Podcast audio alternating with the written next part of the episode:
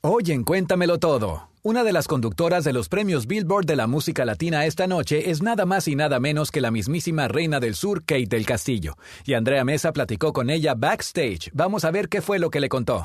Mis amigos, estoy con una de las mujeres más esperadas de la noche de los premios Billboard, con Kate del Castillo, la host de esta noche. Bienvenida. Muchas gracias por la invitación. Nosotros encantados. Dinos, ¿qué nos espera de tu participación este jueves?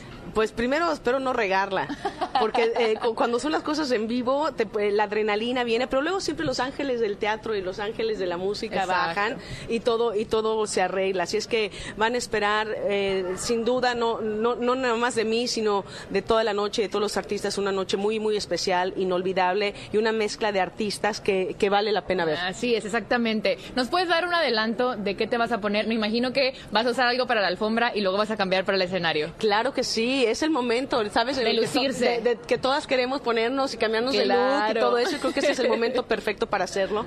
Eh, sí, voy a tener tres outfits en el escenario y más el del red carpet.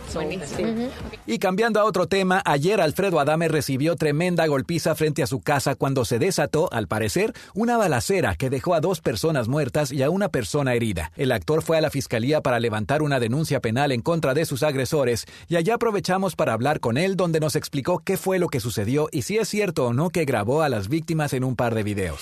Parece que venían en una camioneta roja, este, sospechosos y el policía les hizo el alto y cuando se bajó de la patrulla lo recibieron a balazos y lo mataron. Yo me voy hacia mi casa y de repente este cuate llega con uno de una motocicleta, llega con uno de un, eh, otro cuate de una chamarra blanca. Llego y le digo, le digo, ¿qué pasó, amigo? Eh, ¿Qué te pasó? ¿Te puedo ayudar en algo? Me tira un trancazo en la cara, evito el trancazo, me tira una patada, me da la patada. En eso, en lo que yo estoy con ese, de repente llega por atrás el otro y me da un campanazo. Que vean nomás.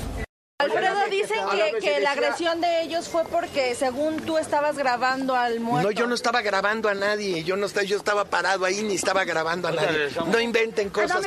Y pasando a otra cosa, el grupo Maná dio una conferencia de prensa ayer en el Coliseo de San Juan, Puerto Rico, después de cinco años de ausencia de los escenarios boricuas para anunciar sus próximos conciertos. Cuando llegaron a la isla, ellos fueron a la Cruz Roja e hicieron una donación para ayudar a los afectados tras el paso del huracán Fiona, para poder ayudar y socorrer a más de 10.000 personas con 3.392 cajas de alimentos para los damnificados de Fiona en Puerto Rico. Maná se presentará en el Coliseo el primero y 2 de octubre y es la primera vez que se presentan dos noches seguidas en ese escenario donde van a revivir, por supuesto, todos sus éxitos de estas tres décadas de trayectoria. Estos han sido los breves del mundo de la farándula de Cuéntamelo Todo.